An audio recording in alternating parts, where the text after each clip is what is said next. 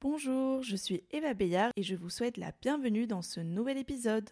La petite histoire de l'œuvre, le podcast où je vous raconte ce qui se cache derrière les œuvres d'art.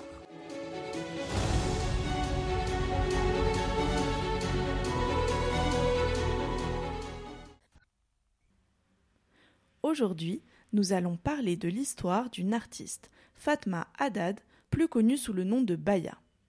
Aujourd'hui, l'épisode est centré sur une artiste et non une œuvre en particulier, car j'ai publié une vidéo il y a quelques jours sur le compte Instagram, Petite Histoire de l'œuvre, au sujet de l'exposition Baya, une héroïne algérienne de l'art moderne.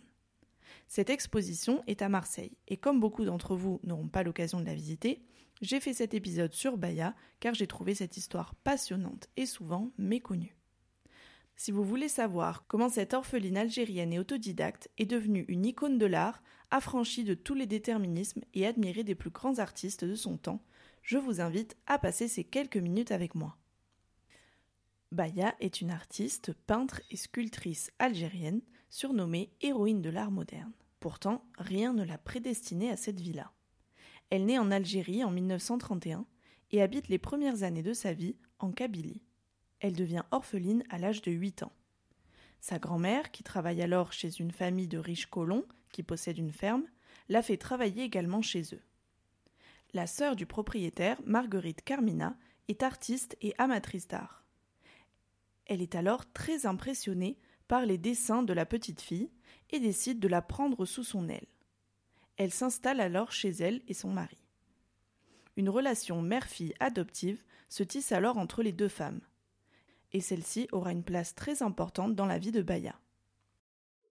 Marguerite Carmina admire le talent précoce de Baya et la pousse à continuer à dessiner tout en veillant à toujours la laisser libre de représenter ce qui lui passe par la tête. Elle lui met à disposition du matériel d'art, mais ne lui donne aucun conseil sur la technique. Baya est complètement autodidacte. Dès son plus jeune âge, elle crée des sculptures en argile, inspirée par les femmes kabyles qu'elle observait faire de la poterie lorsqu'elle était petite.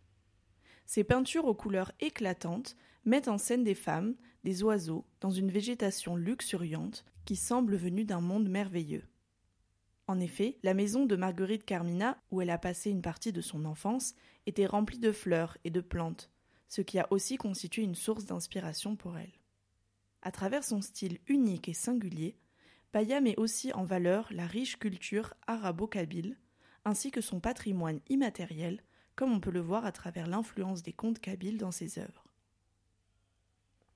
Si Baya est souvent méconnue de nos jours, elle connaît pourtant un succès retentissant de son vivant.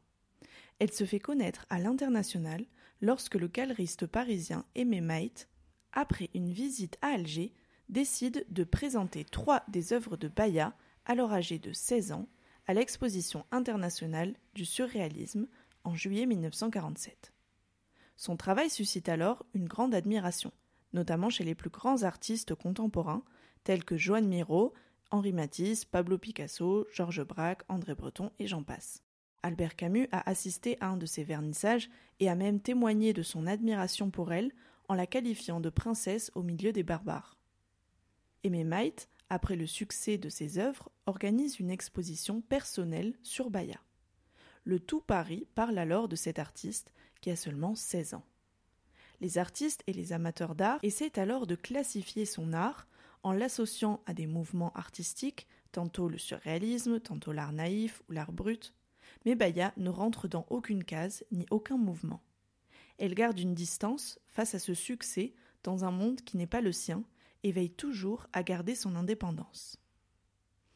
Au sommet de sa reconnaissance dans le monde de l'art occidental, elle est invitée par Christian Dior, une de ses œuvres est achetée par la famille Guggenheim et elle fait même l'objet d'une double page dans le magazine Vogue en 1948.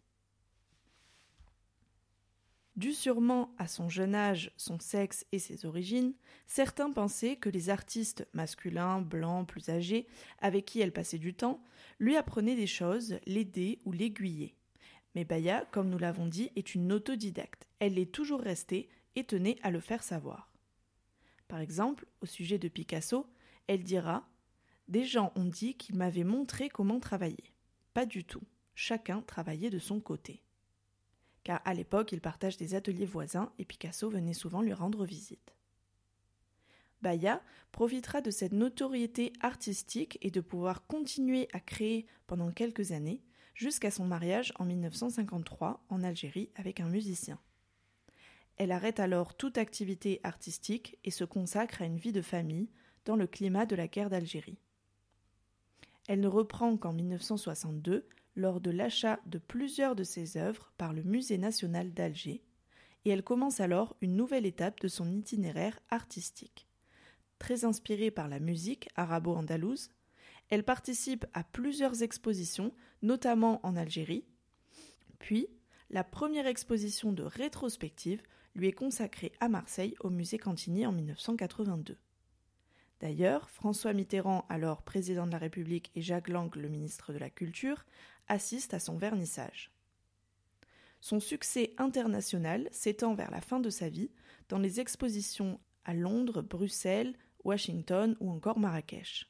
Fatma Haddad, dite Baya, décède en 1998 en laissant derrière elle une œuvre qui a influencé des générations d'artistes après elle, et notamment dans son pays en Algérie. Si vous avez loupé l'exposition dédiée à Baya à l'Institut du monde arabe, elle continue tout l'été jusqu'au 24 septembre au musée de la Vieille Charité à Marseille.